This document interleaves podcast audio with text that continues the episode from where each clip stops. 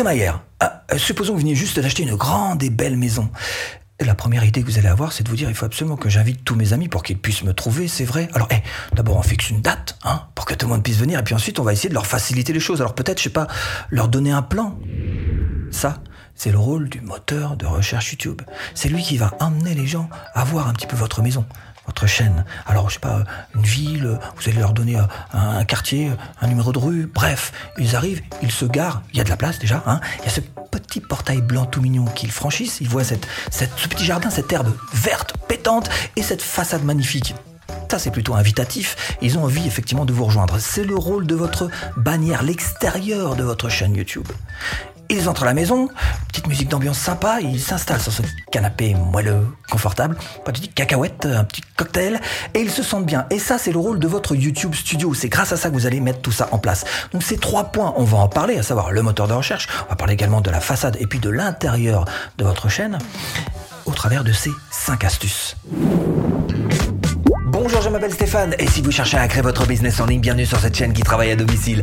Abonnez-vous et cliquez sur cette petite clochette de notification qui vous permettra de ne rien louper. Alors comment utiliser le moteur de recherche YouTube, le plan dont je vous parlais pour que les gens puissent vous trouver? La première des choses, c'est de savoir se servir de cette barre de recherche. Et elle est là pour vous donner des indications, pour vous montrer ce que les gens tapent. Si par exemple vous tapez comment utiliser YouTube. Vous savez, grâce à ce qu'on appelle l'autocomplétion, c'est-à-dire que ça se complète automatiquement, les bouts de phrases que vous mettez, et ce sont autant de sujets disponibles pour faire des vidéos. Mais là où ça se complique, c'est qu'il va falloir que vous trouviez une phrase type qui va vous permettre d'exister, une phrase qui soit pas trop compliquée pour votre chaîne, particulièrement si vous êtes sur des chaînes, disons, à moins de 1000 abonnés. Là, il va falloir trouver le terme juste hein, qui vous permette d'exister. Alors pour ça, petite astuce quand même, en ce qui me concerne, j'utilise TubeBuddy. Et avec ça, même en version gratuite, vous pouvez trouver des bons mots-clés à utiliser pour, alors pour le titre, pour les tags, etc. Mais surtout, il va vous indiquer spécifiquement pour votre chaîne si c'est une phrase que vous pourriez tenter ou pas. Alors TubeBuddy pour moi c'est carrément mon bras droit, je vous mets là-dessous en description si vous voulez. La deuxième astuce que j'ai à vous proposer, c'est de savoir utiliser les filtres. YouTube aime la nouveauté, vous le savez, vous en doutez. Et une fois que vous avez trouvé une phrase qui colle à votre thème de vidéo, regardez date de mise en ligne. Et le classement, il est tout différent, hein. vous le remarquez, hein ça n'a rien à voir. Donc, exemple. Alors, exemple avec un support qui n'existe presque plus, vous le savez, c'est le CD. Si je tape comment utiliser un CD, vous voyez évidemment que des vieilles vidéos. Et là, je peux vous assurer que si demain je fais une vidéo comment utiliser un CD, elle sera très vite classée tout en haut de cette phrase clé parce qu'évidemment, et si je fais bien le boulot sur la vidéo, on est d'accord, parce qu'évidemment j'aurai euh, un contenu qui sera beaucoup plus neuf, beaucoup plus nouveau. Et c'est comme ça que les gens vont trouver votre maison grâce au moteur de recherche YouTube. Comment bien utiliser YouTube? Le jardin. Troisième astuce, la façade. Va falloir apprendre à bien utiliser toute la partie extérieure de votre chaîne.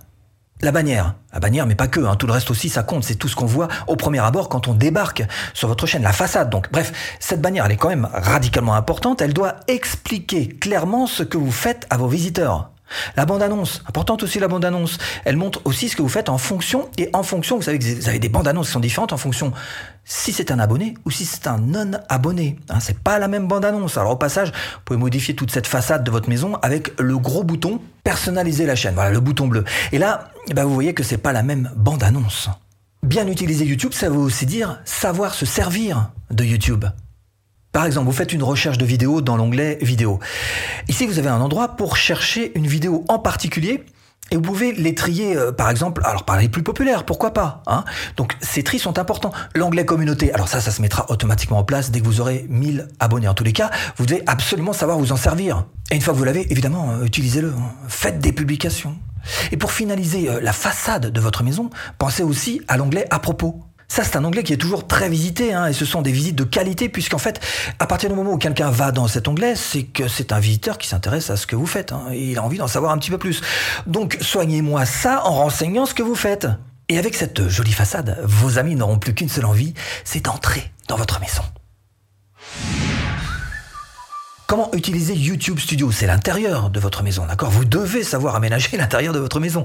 Alors ce qu'on va faire, c'est qu'on va regarder ensemble, on va les faire un par un, tranquillement, très rapidement, tous ces petits menus que vous avez sur la gauche. Et à chaque menu, j'essaie de vous donner une petite astuce pour vous aider là-dessus. On commence d'abord par les menus, à gauche toujours, hein, d'accord? Par le menu qui sont tout en bas.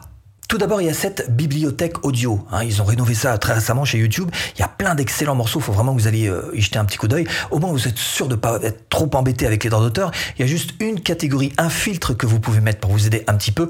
C'est tout simplement attribution non requise.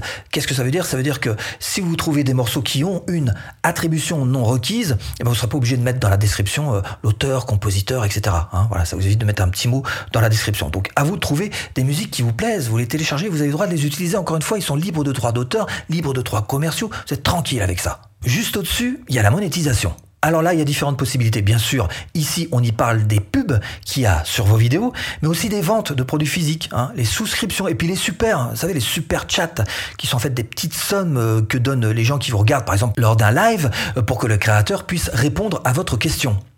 Juste au-dessus, il y a les droits d'auteur.